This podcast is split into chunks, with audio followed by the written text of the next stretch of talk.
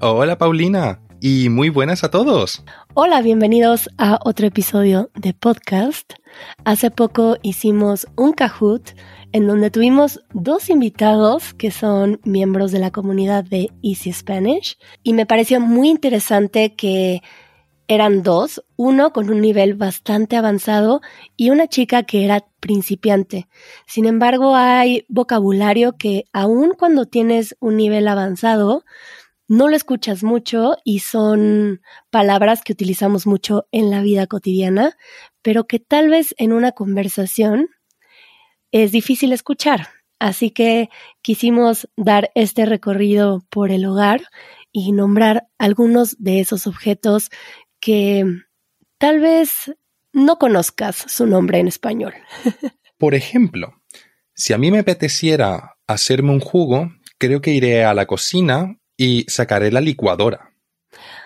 Bueno, yo diría que yo me haría un licuado con la licuadora y un jugo con un extractor de jugos. Ah, claro que sí. claro, un, exprimidor para ir sacando todo el jugo. para mí, un extractor de jugos es con lo que haces, por ejemplo, un jugo de zanahoria que evita que la fibra de la zanahoria salga en el líquido. Ah, ah, claro, ahí también puedes colocar hasta apio. Betabel. Exacto, vale, vale. Sí, sí, porque normalmente un exprimidor se usará para lo que es una naranja, un limón, por ejemplo, o un pomelo. Y hablando de licuadoras, hay un objeto que tiene una función parecida, pero se utiliza más, por ejemplo, para hacer un pastel, que es la batidora. Claro que sí. es ese aparato o ese electrodoméstico que al cual le pones dos aspas y bate muchísimo más rápido que a mano y te ayuda a hacer merengue, por ejemplo, a partir de la clara de huevo. Mm, me encanta el merengue. Es muy rico, sí, sí. Em, ¿Qué más? Bueno, creo que tostador es algo sencillo porque se parece al nombre en inglés. Sí, me parece curioso que también le digas tostador porque yo le diría tostadora. Hmm. Y así podemos ver esas pequeñas diferencias. sí, sí, pero al fin y al cabo es el mismo electrodoméstico. Con esto tostamos el pan.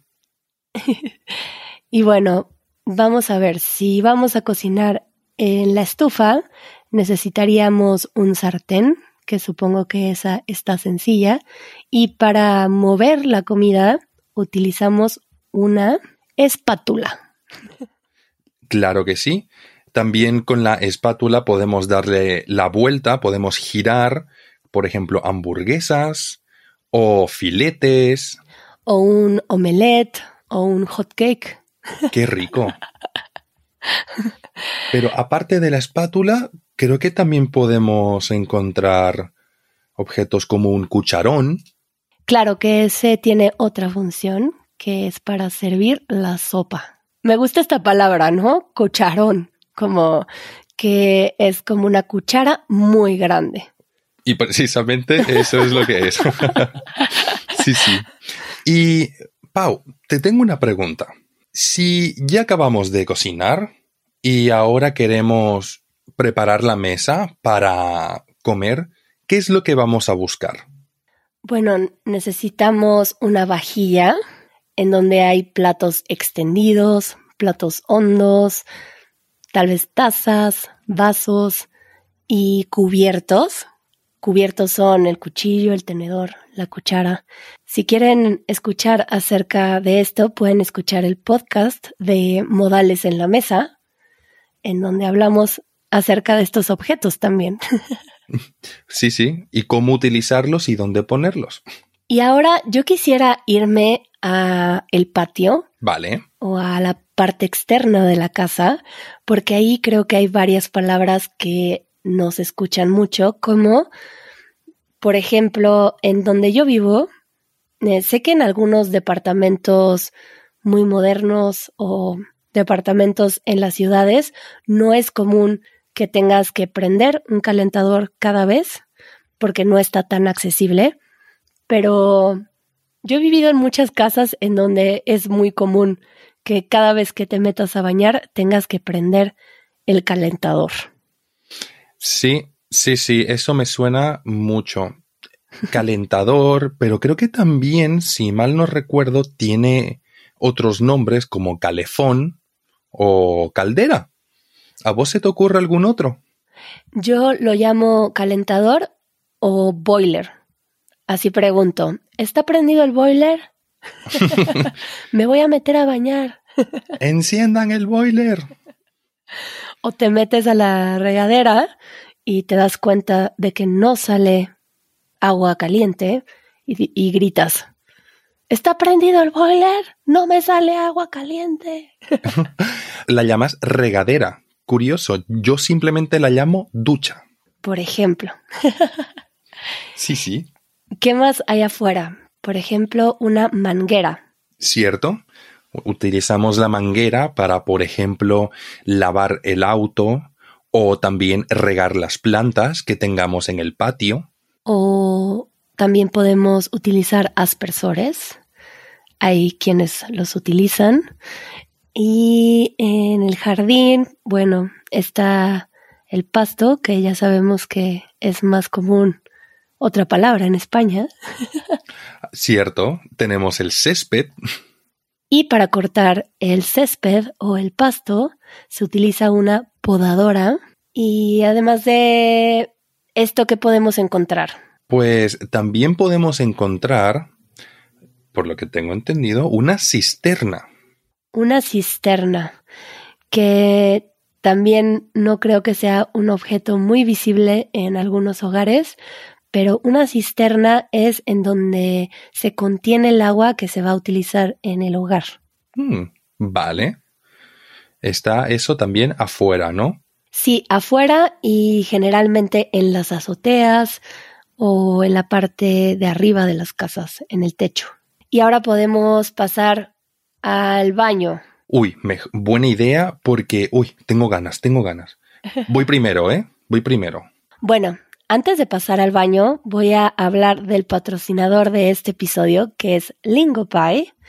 Y yo recomiendo mucho practicar un idioma que estás aprendiendo viendo series, películas, eh, walking tours, porque hay diversidad de situaciones y por lo tanto diversidad de vocabulario. Y así como en Easy Spanish, LingoPie tiene otro tipo de contenido pero igualmente con subtítulos en inglés y en español. Y si te interesa alguna palabra que estás viendo, puedes darle clic y se guarda en forma de tarjeta de vocabulario para luego poder consultarla cuando mejor te vaya. Y tienes otro tipo de herramientas, por ejemplo, práctica de pronunciación, entre otras cosas. Si quieres probarlo, puedes obtener 7 días gratis si te registras a través de nuestro link, que es learn.lingopie.com com diagonal Easy Spanish y si obtienes estos siete días gratis y te gusta y quieres quedarte, puedes obtener 65% de descuento en el plan anual. Ahora sí podemos pasar al baño, José. Uy, muchas gracias, que me estaba aguantando. Permiso, permiso. bueno, normalmente, ¿qué hay en el piso en los baños, José? El piso normalmente está cubierto de baldosas al igual que en las paredes. Baldosa también es sinónimo de azulejo. Azulejos. Me gusta también esa palabra. Me pregunto si en un inicio eran azules o por qué se llaman azulejos. Eso, la verdad, es que es una muy buena pregunta. Me has dejado con la duda. Porque hay unos pájaros que también se llaman azulejos, o así les llaman en donde yo vivo. Y son pájaros azules. Precisamente, nombre muy apropiado. y bueno, en el baño está el lavabo, el excusado, o tienes otros nombres para esto. Ah, yo personalmente le digo taza, es la taza, pero también he escuchado que la gente se puede referir a este objeto como inodoro. Creo que yo nunca lo he llamado taza ni inodoro, bueno, o son de esas palabras que utilizo a veces cuando me doy cuenta que es la palabra que van a entender, porque sí las conozco, simplemente no las utilizo en la vida cotidiana. Sí. Em, y bueno, eh, eso es principalmente eh, la regadera, como habíamos mencionado antes, o la ducha. Sí, sí. Y normalmente, vos qué utilizás para separar la ducha del resto del baño. Cuando vos te estás duchando o estás tomando una ducha, ¿qué es lo que normalmente vos has visto que te da privacidad? ¿Una cortina o una mampara? Yo la llamo cortina. ¿Tú?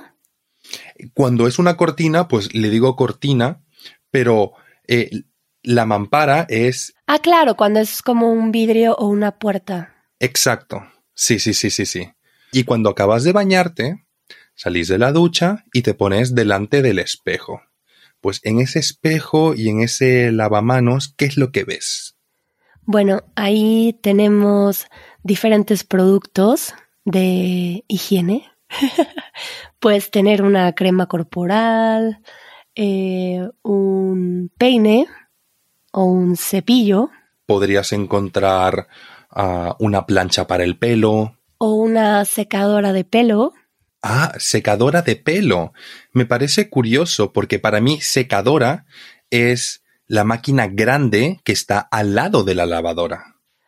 Ah, para mí también, pero creo que simplemente diría de pelo para diferenciar. Para diferenciarlo. Vale, vale. Porque para mí eso, yo a eso lo llamaría secador en masculino. Eso suena bastante inteligente. Supongo que funcionaría también aquí, pero la llamo secadora. Al fin y al cabo nos entendemos y sabemos que queremos secar.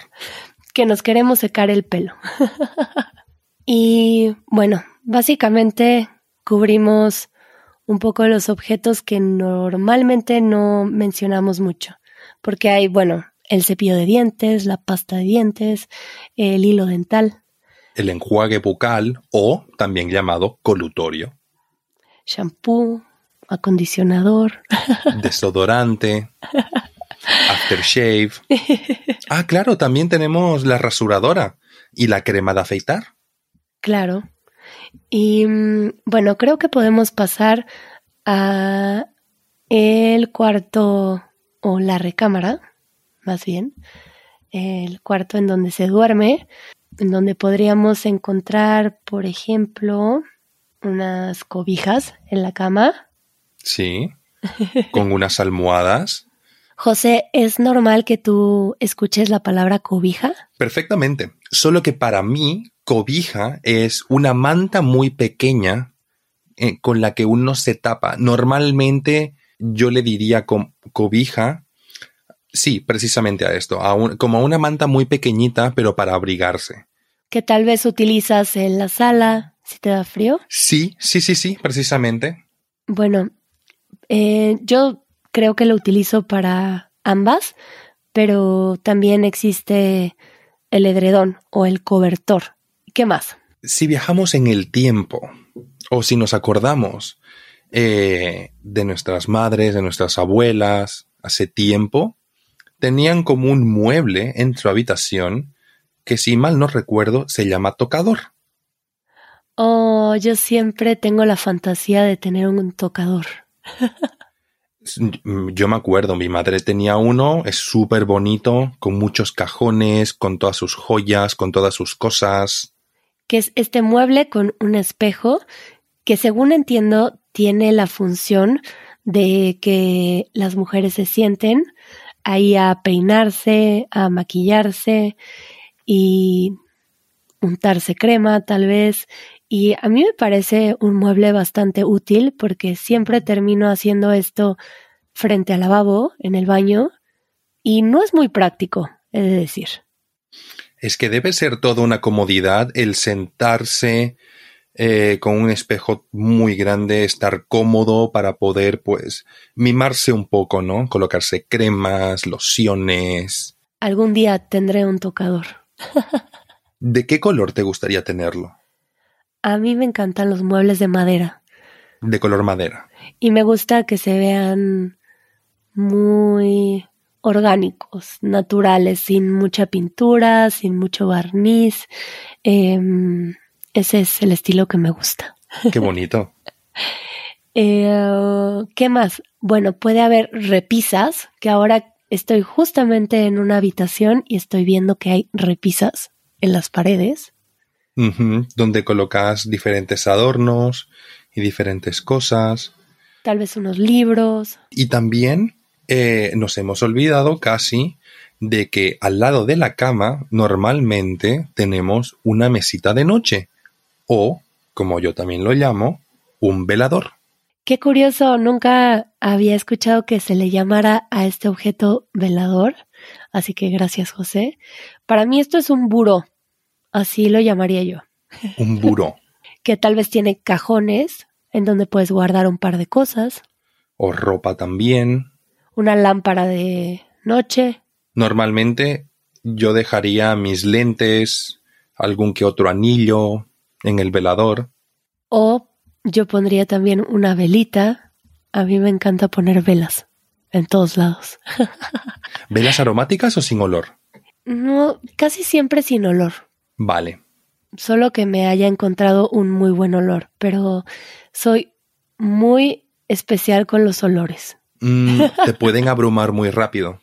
Sí, necesito que sean olores muy naturales o si no, ay, me estorban. Vale, sí, sí. ¿Qué más? Eh, bueno, puede haber unas cortinas en las ventanas, igual que la del baño, unas cortinas y un tapete tal vez. Un, un buen tapete, siempre viene bien un buen tapete. y normalmente, ¿dónde colgamos la ropa? Quiero decir armario nada más por porque siento que es la palabra que conoces y mi mente hace eso, pero ¿sabes cómo lo llamo yo? Closet. ¿Lo llamas closet? Sí, está en el closet. yo le llamo armario, pero también lo he llamado ropero. Y ahí tienen tres palabras de dónde escoger. y bueno, colgamos tal cual la ropa con un gancho. O también llamado colgador. Eso tampoco lo habría dicho yo. Eh, mucha diversidad de vocabulario, como siempre en Easy Spanish. Pero mira, bueno, creo que ya estamos de la habitación y creo que me apetece ir al salón a por un chocolate caliente y un poquito de calor. ¿Qué te parece? Ay, sí, que si tienes suerte y vives en una casa con una chimenea, yo creo que es el lugar perfecto para hacer eso que dices. Colocamos un poco de leña, prendemos un poco de fuego y disfrutamos del calorcito. Sentados en el sillón, viendo tal vez una película o leyendo un libro o jugando un juego de mesa. Ya ves. Todo ahí bien calorcito con, con el sonido de, eh, de la madera ardiendo.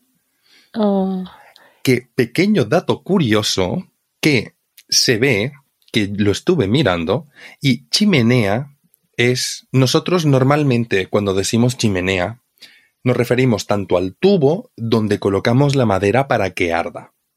Pero resulta que el lugar donde la madera arde también tiene nombre propio y se le llama hogar. ¡Guau! Y de ahí seguramente viene la palabra hogar. Precisamente, del significado de tu casa, donde te sentís a gusto en tu hogar. No, me gusta. Gracias por ese dato curioso, José. Un placer. Siempre es bueno compartir el calor hogareño.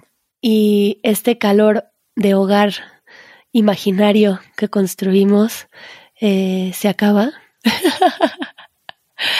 Eh, por favor, pueden mandarnos comentarios, eh, qué tanto vocabulario conocían, qué tanto vocabulario aprendieron, si les hizo falta alguna información. Y bueno, el vocabulario es infinito, pero poco a poco se va ampliando. Y si les gustó este tour de esta casa, pues próximamente visitaremos algún que otro edificio más. sí, podríamos hacer un tour de, de diferentes lugares, ¿no? Como un hospital, una estación de bomberos, una oficina de correos.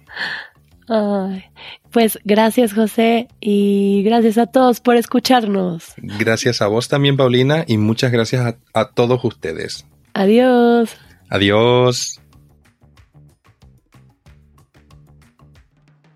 Esto fue el podcast de Easy Spanish. Si todavía querés más, unite a nuestra comunidad. Nuestros miembros reciben una transcripción interactiva, el vocabulario más importante de cada minuto directamente en la portada del podcast y un after show después de cada episodio. Para más información, visita easy-spanish.org diagonal community.